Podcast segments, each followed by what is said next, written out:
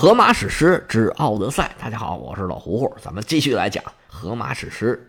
上回书说到，奥德修斯来到了斯克里亚岛，受到了最高规格的隆重接待，又是请吃喝，又是搞祭祀，甚至开了一个竞技会。奥德修斯还在竞技会上是大显身手，一出手就把当地的人全都给震了。当然了，也少不了唱歌跳舞、文艺演出。最后临走的时候，还让当地人给他送了很多的礼物。送完礼物了，这船也备好了。斯克里亚岛的国王阿尔基努斯就跟奥德修斯说呀：“说你在这儿待了这么长时间了，我呢，也就是尽个地主之谊。我们这偏僻小地方，条件有限，招待不周。”您还得多多的海涵，奥德修斯当然是千恩万谢呀。您说这哪里话来啊？您对我这么热情，还要送我回家，我自然是感激不尽。阿尔基努斯说：“您别客气，眼看着要送您走了，您出发之前呢，我还有个不情之请。我还不知道你姓什么叫什么，你是谁呀？而且呢。”你看来也是饱经风霜，你能不能把你的经历、你的故事给我们讲一讲？奥德修斯说：“那没问题呀，我这一直没讲，不还是因为你们没问吗？既然话说到这儿了，那我就跟您絮叨絮叨。实际上，从这儿才真正开始了奥德修斯的冒险故事。奥德修斯从特洛伊出来啊，他们这帮人呢，按理说应该是划船往西走，因为希腊在特洛伊的西边嘛。”但是如果直接往西走，是一片汪洋大海，没有什么岛，这路啊不太好走。这事儿咱以前讲过，所以无论是阿伽门农也好，还是莫奈劳斯和内斯托尔也好，他们开始都是打算从南线走，就是从特洛伊出发往南走，因为南边的海岛比较多，他们就可以一个岛一个岛的这么跳回希腊。这么走相对是比较安全的，而奥德修斯选择的呢是北方的线路。他们从特洛伊出来是往北走，第一站就是到色雷斯的伊斯马罗斯海岸落脚。其实说难听点儿啊，奥德修斯他们这帮希腊人呢，就是一帮烧杀抢掠的海盗，而且呢，他不以为耻，反以为荣。这个伊斯马罗斯海滩现在在保加利亚的南部，就是爱琴海北岸的这个地方。当时住在这里的人叫做基科尼亚人。奥德修斯率领自己的手下打破了当地的一个城堡，老规矩，男的都杀了，女的都抢走，把抢到的东西都作为自己的战利品都给分了。本来呢，这种打家劫舍的没本买卖啊，你不能恋战，小偷强盗你偷完了抢完了，你得赶紧跑。奥德修斯本来以为抢一把就得了，催着手下人走，哪知道他这帮手下呀。在这抢了一样好东西，那就是红酒，一个个喝的是酩酊大醉，他不想走了。然后啊，顺着海岸，在当地的牧场抢了牛啊、羊啊，一边抢一边吃，真拿自己当本地人了。基科尼亚人吃了大亏，他不能善罢甘休啊。得知这帮强盗啊还在这玩上了，一直也没走，把在外作战的勇士全部都给叫回来了。当地的基科尼亚人也不是吃素的。他们是又会车战又会步战，虽然奥德修斯这手下都是老兵油子，但是当地人太多了，众寡悬殊，一上来奥德修斯他们就落了下风。希腊人打仗不是很看重射箭，虽然他们也练这个，而且在会战的时候呢，他也有弓箭兵。咱们前文书说过，奥德修斯也很擅长射箭。像希腊神话里面也有英雄啊、神呐，很擅长射箭。比如说阿波罗和他的双胞胎姐姐阿尔特弥斯，俩人都是特别擅长射箭的。大力神赫拉克利斯也是一个神箭手，但是他们弓箭呢，大部分是在狩猎的时候用。真正打仗，他们还是靠密集阵型。奥德修斯小股部队一共也没有多少人，看对方杀过来了，他们要是有弓箭兵，没准处境就能好一点。但是没有这个配置。奥德修斯眼见着敌人过来，只好指挥手下赶紧扔枪。那是远程投掷的长矛，做工比较简单，也比较小。这一轮投枪扔完了，也只是拖延了一点时间。对方一看啊，你们扔完了，该我们了，歘歘一阵投枪。因为人数差距很大，奥德修斯的手下当场就有几个被扎中了。本地的基科尼亚勇士一轮投枪过后。顺势就杀过来了。奥德修斯指挥手下排成密集阵型，顽强抵抗。顶住了几轮攻击，但是好汉难敌四手啊！随着天色渐晚，奥德修斯这边实在是撑不住了，且战且退，最后啊，扔下了很多尸体，爬上船，仓皇逃命。奥德修斯带着手下气喘吁吁来到海上，终于安全了。一点人数，平均每艘船呢，大概死了六个人。奥德修斯他们一艘船的标配大概是五十个人左右。根据《伊利亚特》里边说的，奥德修斯当时来的时候是带了十二艘船，那他手下就是六百多人。十二艘船，一艘少了六个人，那就是扔下了七十二具尸体。这可都是奥德修斯的子弟兵啊！这个损失可是不小，眼见着战友的尸体在岸上，但是只能放在那儿不管。奥德修斯和手下所有人无不是悲从中来，有好多人都掉下眼泪。于是奥德修斯就带领着手下高呼这些牺牲的战士的名字，每人喊三声，表示纪念吧。因为实在也不敢再回到海岸上去了，只好听任敌人处置他们同伴的尸体。奥德修斯带着手下拉满风帆，朝着故乡伊塔卡岛前进。结果没走一会儿，只见狂风大作，天空是越来越黑，几股贼风刮过来，嗖嗖几下就把奥德修斯的船上的帆给扯碎了。吓得水手赶紧把帆给落下来，摇起船桨，找了一个避风的地方在那儿躲着。还别说，正好有一个小港湾，岸上没有人，正好能避风。没办法，奥德修斯带着人只能在这忍着。狂风刮了两天两夜，到了第三天早上，奥德修斯起床一看，啊，不对，他没有床。他起来一看，红日当空，是万里无云。太好了，窝在这儿怎么回事？赶紧走！奥德修斯赶紧把手下给叫起来，升帆上船，往家乡赶。他们顺着海岸航行，开始是一切非常顺利，沿着希腊的东海岸。穿过优贝亚海峡，绕过阿提卡半岛，再一路往西南走。只要他们再绕过伯罗奔尼撒半岛的南端，然后往西北航行，用不了多久就能到伊塔卡岛了。奥德修斯眼看着到家了，心里边着急呀，但是也是越来越高兴，心里还盘算，等到回了家，把自己抢来这些东西好好给自己妻子看一看。儿子也应该长大了吧？这都十多岁了，也不知道现在长得有多高了。到底长得像他妈还是像我呢？奥德修斯还在那儿胡思乱想、瞎琢磨呢，就看见天边啊飘过一朵乌云。奥德修斯感觉这阳光有点暗，心里面就一紧呢。难道我最担心的事儿就要发生了吗？是不是要安排一下？我们要不要躲一躲？他还没回过味儿来呢。就见那乌云呢，揉揉揉揉，瞬间就盖满了天空。一刹那是狂风大作，暴雨倾盆，东北风一瞬间就达到了八级。奥德修斯心里头这一万头脱缰的野马瞬间就跑过去了。他那骂人的话呀，此处省略一万字。但是现在是形势比人强啊，在海上狂风巨浪，奥德修斯跟他手下呀，也只能逆来顺受，能做的事儿啊。也就是让船别翻了，整个船队啊随波逐流，在海上漂了九天，一直等到第十天，奥德修斯的船队终于被吹到了岸上。一大队人到了岸上，奥德修斯一眼看过去，哎，这地方还不错，青山绿水，植物繁茂，吃的东西应该不难找。当然了，水手上岸第一件事儿就是找水。奥德修斯赶紧派人去寻找水源，赶紧打点水来。剩下的人生火做饭，带着吃的就都给拿出来了。吃饱了饭好干活嘛。而且初来乍到这地方也不知道这是哪儿，奥德修斯就挑了两个头脑机灵、能说会道的张三李四，说：“你们俩呀，周围打探打探，看看附近有没有什么土著，了解了解。”我们这儿吃的、喝的、用的，看看能不能补给一些。记住啊，多说好话，见人多客气，多笑。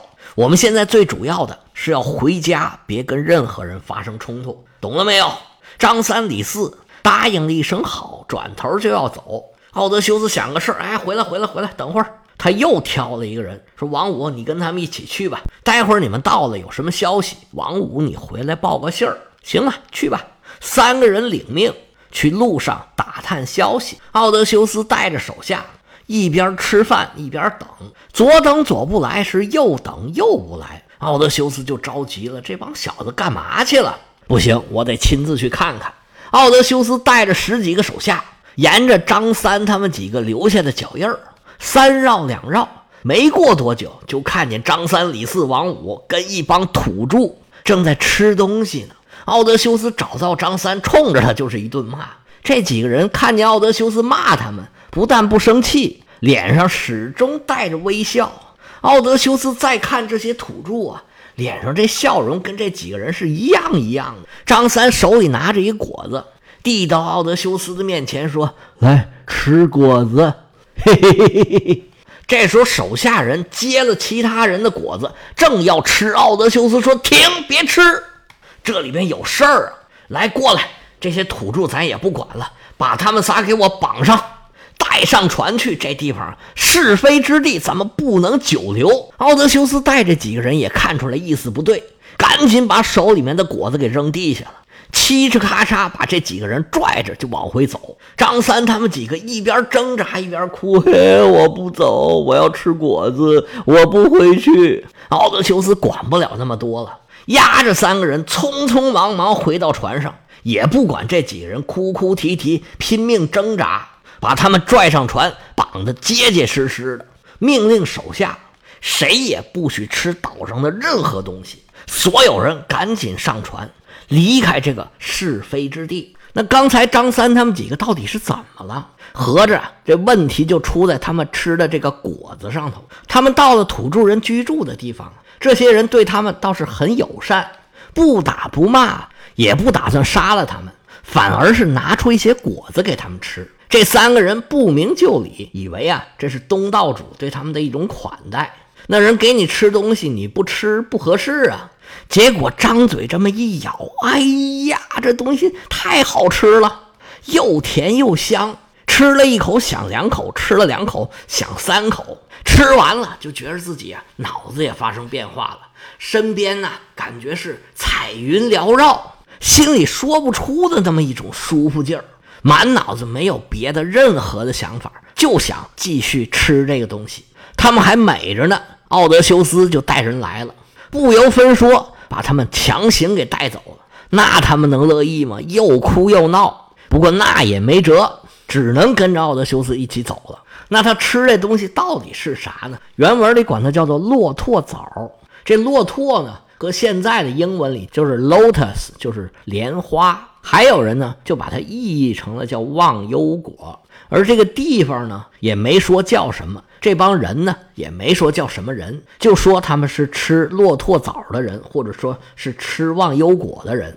后世的研究者啊，就猜测他这个地方啊，应该是在埃及的西部或者利比亚的东部沿海的某个地方，因为原文里面说他们是在马勒亚海岸附近遇到了北风，这个马勒亚呢。是在伯罗奔尼撒半岛的东南角，他遇到了北风，肯定就是把他们往南刮。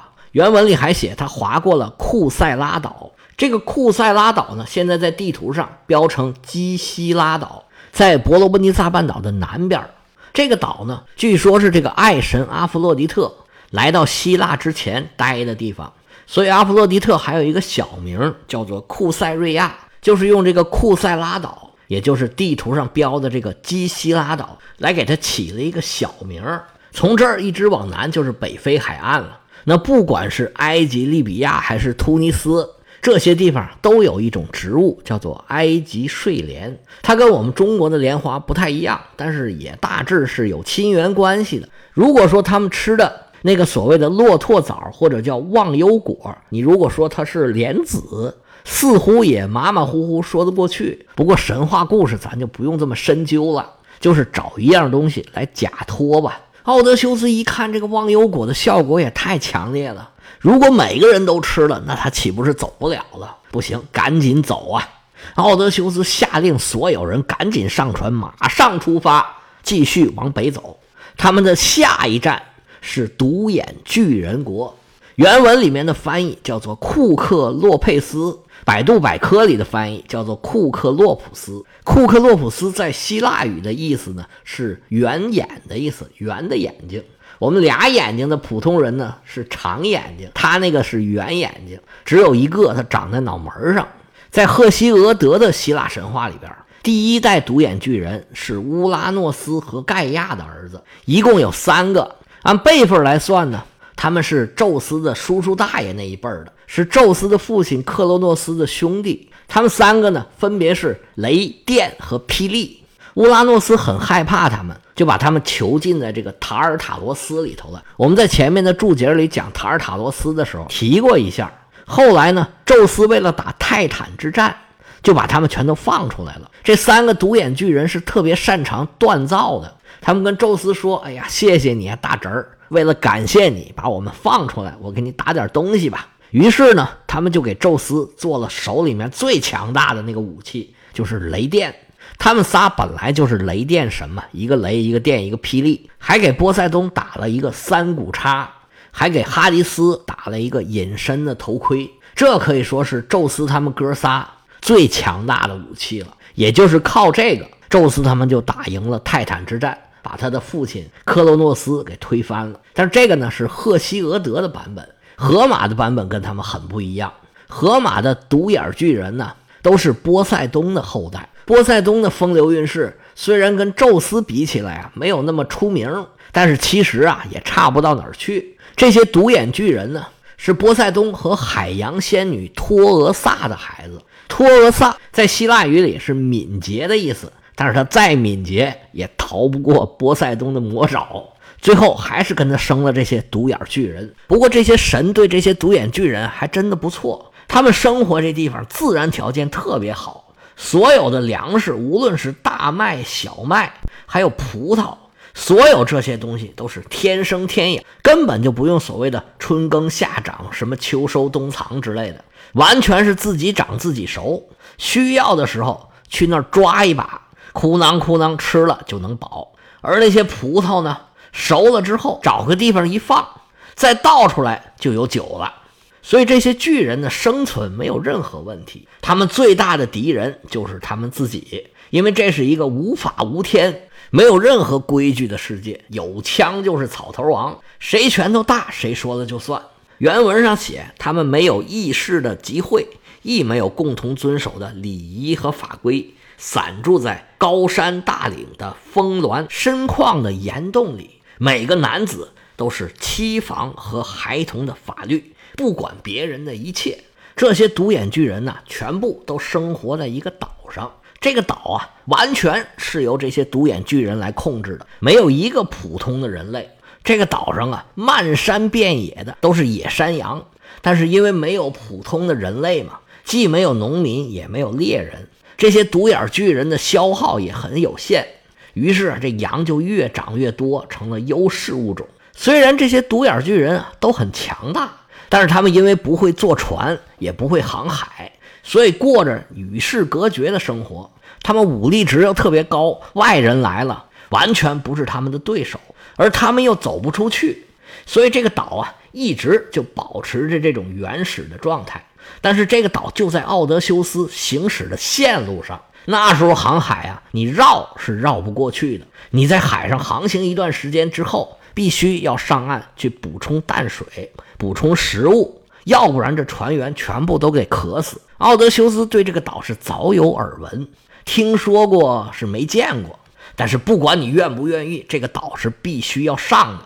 奥德修斯一行人十二艘船劈波斩浪，来到了独眼巨人的岛。要想知道奥德修斯还有什么遭遇，请听下回。